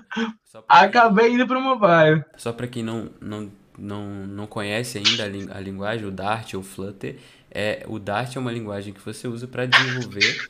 É, o Flutter é um framework, eu não entendo nada de mobile, tá, galera? É... O Flutter é um framework o Flutter já é um kitzinho, é um kit de desenvolvimento. Ok, o Flutter você vai usar para desenvolver aplicativos para celular. E isso serve para iOS e Android também, né? Agora, agora é multiplataforma, né? Completa. Ele faz cross-platform de, de dispositivos móveis, faz web nativo e faz desktop. Eu conheço mais o React Native porque eu estudei o React, então sim, sim, sim. mais o, o React Native. Mas legal. Aí acabou que, tipo assim, tu foi parar na área do, do do Flutter, assim, né? E, e, tipo, é engraçado, hoje eu tava falando disso sobre, no Instagram do Mapa do Programador, se você não segue aí, vai lá e segue. Eu tava falando sobre isso, me mandaram uma pergunta na caixinha lá, várias pessoas, cara, engraçado, tipo, uma galera mandando assim, qual linguagem é melhor? O outro mandou assim, ah, eu escolho Python ou C++. É, ou C++. Sempre mandou, tem, né? É, qual é a linguagem que contratam mais? É tipo umas perguntas desse tipo. A, a, o resumo da história. Eu falei assim, gente, não existe isso. Primeiro, é um grande depende qual é a melhor linguagem, porque depende para quê? Por exemplo, a linguagem que eu quero masterizar no momento, que o Edu sabe qual é, é às vezes não é a melhor para fazer o que ele vai fazer. Às vezes o Dart e o Flutter é a melhor opção, sabe? É, apesar de que a linguagem que eu estou masterizando é o Java, então ela dá para fazer aplicativos também. Inclusive, a maioria dos aplicativos sempre foram desenvolvidos em, em Java. Só que não quer é, dizer que, que você precisa focar nisso. O ponto é, se você aprende uma, você tem o conhecimento para saber as outras. Se você sabe o conceito por trás, a lógica que o Edu comentou antes, se você entende o que é lógica de programação, se você já sabe o que é um if, se você já sabe fazer um loop, Sim. você vai saber fazer um loop e um if em qualquer linguagem. Então, é, aprender o conceito é muito mais importante do que aprender uma linguagem em específico. Não, concordo plenamente, cara. Porque assim, perceba, né? Eu abandonei sete universidades, sete faculdades, mas vários pedacinhos delas, me, de certa forma, me ajudaram a, a masterizar o que pelo menos a parte, toda a parte teórica, lógica, né, que ficou na, na cabeça. E esse, esses últimos meses, com o Isaac me, me direcionando, de fato, eu consegui ter mais direcionamento e prática para evitar né, que eu consiga que eu fosse consumido pelo excesso de conteúdo que existe ao redor do mundo.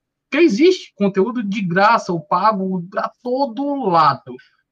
E aí eu falo assim, Edu, que é que você considera que foi o diferencial para depois você não ter conseguido, agora você ter conseguido, você foi aprovado, você foi contratado como programador de Mobile Júnior? Qual foi o diferencial? Direcionamento, cara. Direcionamento. Você não. Porque eu lembro de uma mensagem que você me mandou: Ah, tô pensando em comprar esse curso aqui. Ah, tô pensando em sim, aqui. Sim, Aí sim. E eu, eu falei assim, Edu, o curso é incrível. O curso que ele me perguntou se comprava ou não, eu falei assim, eu já comprei o curso, é incrível. Só que eu sim. falar, não compra. Por quê? Já tem muito conteúdo disponível e você, cara, vai ficar no início, quando você tá começando, eu tive isso. Por isso que eu falei pro Edu, eu, eu, queria, eu comprava um curso, às vezes nem terminava o curso, já queria comprar outro e já queria. É o eterno aluno, né? É o eterno aluno, cara. Você tem que sair de ser aluno e trabalhar e executar. Foi dentro de uma empresa, trabalhando numa empresa, que eu aprendi isso lá no início, na, facu... na época da faculdade eu fiz um estágio dentro da área como, como programador. É, eu aprendi muita coisa lá. Foi lá que eu tive a base. E hoje, mais uma vez, trabalhando de novo no meu trabalho, eu consigo perceber que é na prática que você se desenvolve. E... Não, o, o, hoje está muito claro para mim que é assim de fato como funciona, cara. Hum. É de fato assim que funciona. O curso é legal, e... cara, só que você precisa direcionar esse, esse, esse curso ao que você pratica no seu dia a dia. Se, se você pegar qualquer curso, cara, você pegou um curso, você fez ele já pela metade ou não, Cara, gasta energia e dedicação naquilo, pratica, faz projeto real daquilo e já vai buscar coisa. Se o teu negócio é buscar vaga, já vai, cara, já vai. Não espera ter 375 certificações para começar a buscar, não, tá ligado? Eu sei que quanto mais conhecimento, quanto mais papel a gente tem, mais confiante a gente fica, mas não é assim que o mundo real acontece, não. É, e por que, que é importante dizer isso? Porque agora sim vem o sentido lá, né? 30 fucking anos, 30 fucking anos. E agora que eu consegui minha primeira vaga como desenvolvedor júnior. Ele começou a estudar e agora há três meses, com 30 anos, ele conseguiu uma vaga. Então, assim, é por isso que eu falei lá no meio que a gente tava brincando da questão da idade, mas nunca é tarde, cara, para você começar a aprender. Mas você precisa direcionar o pensamento e ter disciplina. Sim, cara. Fala aí, você estudou pra caramba. Né? Tá. Aí, agora você lembra, lembra do começo, quando eu falei que eu não estudei para faculdade, que eu não estudava para colégio? É totalmente o oposto, cara. Eu acordo estudando, eu vou dormir estudando. Se eu pudesse dizer para vocês, hoje eu estudo por dia, cara, 10 a 12 horas. 10 a 12 horas. E, e, tem que ser, cara. Se você quer ter uma transformação, tem muita gente que perguntar quanto tempo leva. Eu falo, depende do seu empenho. Depende de quanto você. É porque o Edu, em três meses, ele conseguiu fazer isso. Mas por quê? Porque ele já tinha uma bagagem, óbvio, e porque sim, ele se dedicou muito. Porque a verdade é, Edu, antes de começar, você achava que você tava. Você, às vezes você até duvidava da sua capacidade, certo? Você falava assim, mas... Sim, sim. Sim, várias vezes, pô. Eu fiz várias vezes. Várias vezes, cara. Eu, eu vi exemplos assim, eu, cara, mas será que um dia eu realmente eu conseguirei fazer X coisa, tá ligado? E às vezes era coisa simples, mas eu conseguirei, cara. Ficava nessa dúvida eterna de se vou ou não vou conseguir, tá ligado? Até começar de fato a fazer, dedicar, dedicar, dedicar. Mano, só pra ter noção, eu comecei lá em maio, eu não sabia fazer uma requisição, tá ligado? Não sabia fazer uma requisição. Você lembrava das então... tags do HTML? Sem sacanagem. Cara, hashtag eu lembrava porque como eu tinha muito blog, aí meio que ficou, era minha linguagem, né? Eu também, muito e-commerce igual eu. É, então a gente tinha é, contato no dia a dia. Tinha contato. Mas eu vejo muita gente que às vezes sabe o que é, estuda, e depois de um tempão não lembra nada, assim, tipo, não lembra... Eu, de muita coisa de JavaScript mesmo, eu tive que revisar muita coisa, que eu não lembrava. Ah, isso sim. Não, de, quando eu vi o JavaScript, meu, eita, era, eita, eita, eita, como é que era mesmo? Document write? Como é? Ah síncrono. Não, cara, muda, cara, muda mesmo, muda, muda bastante. Mas assim, olha só, né? Eu tava naquele período lá que eu tava trocando de faculdade para um lado pro outro, achando que a culpa era da faculdade, ou, ou não sei o que, não sei o que, consumindo vários conteúdos e não ia. Mas, cara, quando eu tive o passo a passozinho ali bem, bem desenhadinho assim, ó, cara, se você quer ser um front-end, é X, Y, Z não olha para o lado, não olha para o outro. Esquece, Só pega isso aqui. É, cara, pega isso aqui. Ah, mas aquele lá também é bonito. Mas, cara, tem, você tem que escolher um, pelo menos agora. Você tem que escolher um para chamar de seu, tá ligado? E foi isso, cara. É, eu publiquei um vídeo, né? Que foi o primeiro vídeo mostrando o mapinha lá. E algumas pessoas, ah, mas. É, eu, eu, recebi comentários assim, pra, em particular, assim, ah, mas ali você só mostrou HTML, CSS e tal. Mas, pô, você não tá mostrando nada. Cara, calma. As pessoas tentam, sabe? Pular e Sim. querer. Ah, eu preciso já aprender a fazer infraestrutura, banco de dados. O cara não aprendeu nem o que, que é internet. Não sabe nem o, o básico, sabe? O cara quer fazer o deploy e não sabe nem botar rota. É, é isso. o cara não sabe fazer um commit, entendeu? Tipo, é. primeiro, é, tem coisas importantes assim para você aprender, por isso que eu falo. A ideia do mapa do programador e por isso que eu trouxe o Edu aqui, exatamente para mostrar para vocês que apesar de toda a trajetória dele, ele precisou de, sabe, acalmar essa ansiedade e focar no que Sim. realmente importa. Principalmente agora, né, Edu? Você começa a trabalhar Sim. quando? Dia primeiro. Dia primeiro agora, hoje é dia 20, primeiro de tá gravando, né? Primeiro do... Setembro de 2021. Ele começa a, a trabalhar e aí vai ser uma evolução contínua, cara. Eu tenho certeza disso. Não, vai ser uma... Vai, vai, vai, vai ser, cara, eu tô eu, eu vou fazer tipo um time-lapse pra mim mesmo, sabe? Que eu vou gravar o, o meu conhecimento e o, minhas atividades do primeiro dia e eu vou comparar com seis meses depois o que de fato eu já tenho de responsabilidade de conseguir entregar no dia a dia. E aí eu comparo depois quando fizer um ano de, de responsabilidades e atividades para poder ter um, um, um time-lapse de que, olha, eu cheguei em junho fazendo um botão, um widget. Eu tô há um ano e agora eu tô responsável por X, Y coisa. E, cara, assim, eu, eu não tenho, né, tudo que eu faço eu me dedico pra, caralho, igual o Isaac se dedica muito, e eu acho que é questão de tempo, por mais que eu não seja o prodígio, que nem, obviamente tem vários prodígios na, na, na computação, vários inúmeros, por mais que eu não seja um prodígio, cara, eu acredito muito que é questão de tempo de eu estar tá começando a galgar coisas altas, sabe? Fazendo coisas brabas é e desenvolvendo soluções muito boas aí pro, pro mundo.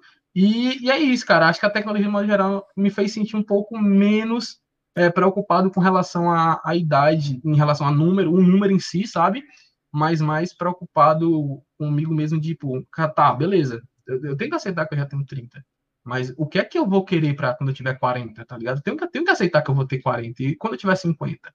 Tá? E, e, tipo, não tem nenhum problema, porque se você tá em 40 agora, tá, e quando eu tiver 50? Se você tem 50, ah, e quando você tiver 60? Você faz time map. Mano, você tem que entender que o, o sênior o, o Júnior hoje, se, se você quiser colocar uma, uma métrica bem, bem simplória, né? O Júnior de hoje, daqui a 10 anos, é sênior. Numa métrica bem simplória, bem simplória. O Júnior de hoje, 10 anos, é sênior. Sim. Entende? Então, assim, você pode passar 10 anos tentando fazer a mesma coisa que você faz, ou, ou, ficar na dúvida se você queria ou não queria fazer, e aí 10 anos depois você vai dizer, é, se eu tivesse feito, era 10 anos, não sei o quê. Aí você, entendeu? Vai poder começar a ficar removido. Então, assim, cara, eu me decidi que era isso que eu ia levar e é daqui para frente. Se vai ter uma outra mudança daqui a X anos, eu não sei. Não tem como saber. É Mas eu sei que nesse período eu vou fazer o meu melhor para me desenvolver na área, cara. Então pode esperar aí vários aplicativos brabos. E eu vou cobrar. e o mais engraçado, assim, é, eu conheço o Edu já faz um tempo, como a gente contou aqui antes. E a gente sempre teve essa coisa, ele sempre falou, cara, em qualquer coisa que você fizer, você vai dar certo. E eu sempre falei isso pra ele também. Por quê, cara? Eu, acho que o diferencial que eu queria trazer, a minha intenção de trazer é exatamente mostrar isso, que é se você quer alguma coisa na sua vida, cara, independe do que seja. Ah, você quer estudar em Portugal, como o Edu fez. Ah, você quer assistir uma Champions League, você quer virar programador, você, qualquer coisa que você quiser na sua vida, se você quiser de fato e se dedicar, tiver disciplina, você consegue. Não, não, não, não importa o que seja. Mas tudo tem um preço, mas consegue. Tem um preço. E existem pontos que vão facilitar o seu caminho. Um desses pontos é não desfocar, manter a disciplina, o foco ali, porque a ideia do mapa foi exatamente essa. Eu trouxe porque eu percebia que eu tive essa dificuldade. Eu sofro de ansiedade, eu tenho vários problemas aí, eu também. E eu ia pro psicólogo e ele falava assim, cara, você tem que meditar, você tem que tal, você cuidar. Enfim, comecei a fazer essas coisas. E eu notava, cara, a diferença, assim, minha mente a, a, milhão, o tempo todo, assim, querendo consumir conteúdo, via 300 mil vídeos por dia. Esses dias, até eu fiz um post no Instagram mostrando o tempo que eu passo olhando pro celular. Meu celular, em média, 10 horas por dia, cara. É absurdo, assim, o consumo. Ou seja, e vocês acham que eu não trabalho? Eu trabalho e vejo esse tanto de conteúdo. Eu tô consumindo conteúdo o tempo todo. E aí eu falei assim, cara, eu preciso dar uma acalmada. E foi aí que veio a ideia de criar um mapa, porque foi uma dor que eu tinha, que eu ainda tenho, né? Mas eu tive que aprender a dominar essa dor. Então Sim. comecei a fazer yoga, meditação, musculação e tipo assim, minha vida foi mudando graças a tipo a perceber isso e tentando acertar. E foi eu percebi você tendo isso quando você me mandou aquela mensagem. Ah, Não, eu, é, eu tava já eu tava entrando, cara, se não fosse realmente ali o, guiazinho, cara, se não fosse o guiazinho que tu preparou pro mapa, provavelmente eu tinha entrado no mesmo número que eu tinha entrado em 2014, sabe? Tipo, de ter uma beleza, mas tá aparecendo isso, aquilo, apareceu aquilo, eu faço um pouquinho de cada coisa e não fiz nada. Isso então, é assim, cara, tecnologia, tecnologia muda todo dia, eu sei. Você tem que estar sempre adaptado, você tem que estar sempre atenado, ok. Mas você não é obrigado a, no primeiro dia, a implementar tudo do zero, cara. É Aceita, tá ligado? Aceita. É, quando eu comecei a fazer entrevistas aqui em Portugal, eu tomei muito não, cara. Eu fazia muita entrevista, muita, porque, tipo assim, o mercado tá muito aquecido hoje em dia. Então eu cheguei aqui, é, a galera doida para arrumar alguém, para um programador para a empresa deles, e eles começaram a fazer um monte de entrevista. Chegou, eu lembro de uma entrevista que eu fiz com um CEO de uma empresa, foi o dono da empresa veio conversar comigo. O cara me esculachou. Mas olha o que, que o cara queria. Ele queria um júnior sabendo de microserviços, sabendo de. queria um pleno pagando júnior. Exatamente. Você, você conhece o, o tipo, tem muitos mercados. A gente vai falar mais pra frente no canal sobre isso. O cara, assim, me esculachou, assim. E eles queriam um cara falante de inglês, sabia tudo isso, microserviços, sabia fazer pipeline e tudo, enfim, sabia um monte de coisa e pagando um salário de mil euros. Mil e pouquinho, tá ligado? Eu falei, cara, estão de sacanagem comigo, né?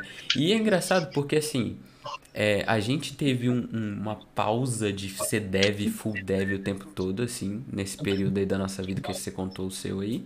Eu também tive isso. Só que a gente tá dentro do mundo há muito tempo e a gente sabe que isso é errado. Então eu falei assim, cara, depois que eu tomei esse abalo desse cara aí, eu me. Por certos tempos tempo, assim, eu fiquei me questionando. Eu falei, cara, será que eu sou capaz? Eu fiquei me achando um, um merda, literalmente, assim. Só que eu fui conversar com a minha namorada, com você mesmo, na época eu liguei, conversei com você. Sim. E a galera falou assim, cara, relaxa. Tipo assim, você tá se cobrando demais. Você tá. A sua ansiedade atacando novamente. E, e eu falei assim, cara, não, calma. Volta pro foco. É aquela história, volta pro foco. Continuei fazendo o curso. E aí recebi uma ligação, foi a entrevista à empresa que eu trabalho hoje, as pessoas são incríveis. Eu faço meu trabalho, mostro que eu sei o que eu tô fazendo, tô entregando. E é isso. O que eu não sei, eu falo, gente, eu não sei. Eu preciso parar aqui e aprender. Ou eu preciso. É, posso isso, aprender. Por isso que existem seniors dentro da empresa. Essas pessoas você vai lá e vai perguntar. Às vezes elas mesmas não vão saber. E vocês vão descobrir juntos. Quantas vezes eu já passei, tipo, por um momento eu perguntar alguma coisa, a pessoa, ah, não sei. E aí você vai e descobre. E foi assim, eu odiava Java, só para falar para vocês aqui. Foi assim que eu descobri de que eu achava que odiava, mas eu odiava por causa da faculdade.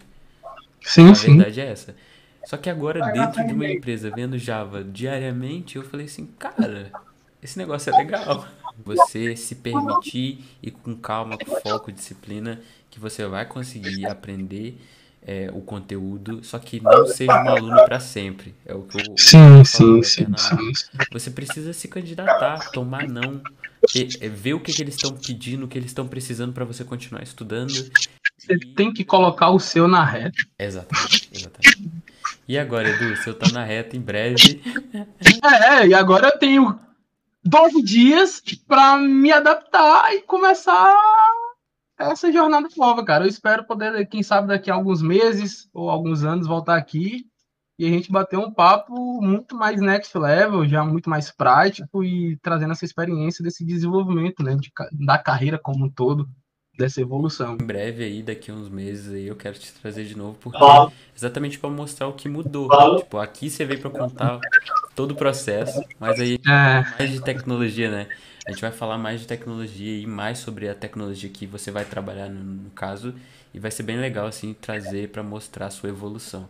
Cara, é, eu acho que foi isso, eu nem sei quanto tempo deu, mas ah, foi uma horinha e pouco. não, prazerzão, mano. Prazerzão demais aqui. Queria, eu queria te agradecer, te parabenizar, porque Ah, assim, eu que agradeço. são poucas pessoas que têm o foco que você teve e em poucos meses conseguiu evoluir o tanto que você evoluiu. E te parabenizar, cara. E sorte aí. É, eu não acredito muito em sorte, a sorte é a gente que faz.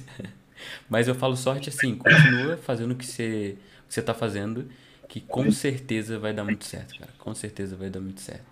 É isso. Não, pô, acredito, acredito muito, Acredito muito que é é daqui pra frente. Eu quero te pedir nesse finalzinho uma dica, assim. É, pra galera que começou a acompanhar o mapa, pra galera que tá começando, eu vi que tem muita gente que tá começando, que tá seguindo. O que você vai falar pra essa galera, assim, mano, o que que ela precisa agora, nesse momento? Cara, o que você precisa é não entrar em desespero e não achar que a grama do vizinho é muito melhor do que a sua e que a tecnologia da outra pessoa é melhor do que a que você escolheu nesse momento ou a que você tá vendo agora, tá? Tudo que você consegue fazer com A, você consegue fazer com B e com C. Com o passar do tempo, você vai entender que, beleza, realmente C é muito melhor do que A para aquele tipo de coisa e situação. Só que você já vai estar preparado para fazer essa migraçãozinha com calma, porque você agora já tem toda a base consolidada. Nesse primeiro momento que você está tão perdido quanto eu estava, cara, aceita o caminho que você pegou e vai nele, vai nele e vai nele e vai até o máximo que tem ele, cara. E depois você vai se desafiando. Quando você achar que esgotou todos os desafios que aquilo ali podia te dar, beleza, aí tu pode procurar outro negócio. Mas não fica na síndrome de ficar pulando de galho em galho achando que o outro é melhor, eu quero ver disso, quero ver aquilo, porque vai dar ruim, cara. Eu passei isso, vocês puderam conferir um pouquinho e realmente é um caminho. Cara, você tem um mapa, você tem um guia, você tem um mentor ali, é incrível, é precedente, é, é sen- sensacional. É isso, assim. O, Edu resumiu muito o que eu sempre falo sobre é, você tentar buscar um caminho ali, né? Achar o seu mapa, né? E a gente tá aqui exatamente para isso, para tentar te ajudar, te orientar, porque a gente passou por isso. A gente sofreu exatamente essas dores. Mas enfim, Edu. É, agora, uma dica, cara. Um, eu gosto de pedir um, um livro, um filme, uma coisa. Ah, eu vou dizer só uma coisa antes, pensar. E eu não terminei a faculdade. Porra. Eu entendi o que você quis dizer com isso aqui. Oh, mas eu queria pedir uma dica de um filme, um livro, uma coisa, um vídeo, sei lá. é, A galera normalmente pede livro, mas eu não vou ser padrãozinho aqui não. Eu quero pedir uma coisa que você que, que te inspirou muito ou que te ajudou muito, que você acha que você deve um pouquinho a essa coisa pra você estar onde você tá. Cara, eu tenho que agradecer a todos os filmes de ner- nerdice, de computação que eu assistia quando eu era menor, cara. Assim, menor e no, quando eu fui crescendo também vendo junto, né? Então, tipo, entendo muito das, das coisas porque eu assisti muito Guerra dos Navegadores, que é uma coisa realmente mais antiga, que hoje em dia é totalmente obsoleta, mas, cara, é incrível. É incrível você ter visto como que a- foi se desenvolvida ali a guerra no Vale do Silício das Big Tech, que hoje são Big Techs, que naquele tempo eram apenas meras startups, sabe? E eu acho que, que é muito da hora esse tipo de, de, de conteúdo documentário. Obviamente tem uns que são muito mais fictícios ali, mas eu acho que isso, isso me ajudou e me agregou bastante, tá ligado? Que isso me dá um, me dá um gás de verdade. É, uma outra parada que eu posso dizer para complementar é faça parte de algum grupo que de fato goste das mesmas coisas, ou pelo menos naquele período ali está compartilhando do, dos mesmas, das mesmas, da, das mesmas interesses, digamos assim, para que você não, não se sinta ser o cara deslocado. Ah, você fala de desenvolvimento e ninguém ali fala, ou os caras estão meio que deixando ao, ao aléu, sabe? Se, se cerca de pessoas ali que quer crescer na área junto, para poder vocês de fato puderem crescer junto, né? Porque não adianta também estar perto de um monte de gente que de fato não quer é, fazer acontecer, sabe? Isso para qualquer área, mesma coisa para programação. E se vocês quiserem um livro, cara, tem um livro aqui, ó, que é esse livro aqui, é brabo e eu recomendo. Vou até pegar aqui. É isso aqui, cara. Se você passou por algum problema que nem eu ou o Zaquinho, ó. Mindset, cara. Mindset. Mindset. Tem aí o seu mindset à sua disposição, que com ele afiado você consegue fazer o que você quiser. Beleza? É isso, mano. Cuida da sua mente, da sua saúde. física e mental e mantenha disciplina, foco, independente da sua idade, de quem você é, se é mulher, se é homem, qualquer coisa, só focar, cara. Que, que vai dar certo, uma hora vai dar certo. É isso. Eu queria agradecer mais uma vez você, Edu. É, qualquer Valeu, Isaac. mandem nos comentários, perturbem aí nas redes sociais, que a gente tá aí pra responder, pra ajudar. E, cara, espero que isso seja uma inspiração. É, no, no, no vídeo que eu falei da, da- do mapa que eu soltei recentemente, eu mostrei que uma das coisas importantes é se motivar e cu- cuidar pra, com a síndrome do impostor, não ficar se sabotando. E eu espero que esse, esse tipo de conteúdo aqui que eu vou trazer de vez em quando, num domingo, assim, pra motivar vocês, ser o programa de domingo de vocês. Esse podcast aqui é exatamente, o estilo podcast aqui na entrevista, Sim, é exatamente para isso, para vocês verem que existem pessoas diferentes, com histórias diferentes, trajetórias diferentes, que conseguem realizar. Então vocês também são totalmente capazes e eu espero no futuro trazer seguidores do canal aqui para contar a história deles, cara. É, é- essa vai ser uma realidade. sensacional. É isso. Sensacional. Cara, fechou. Mas é isso. Valeu, Isaac. Obrigadão, galera. Qualquer coisa. Frasezinha de efeito, mensagem final, você quer falar alguma coisa? Opa, mensagem de efeito, deixa os comentários aí. É nóis. E deixa o like. Valeu. Se inscreve no canal. Tem que falar essas coisas. YouTube, né? Ativa as notificações. Exatamente.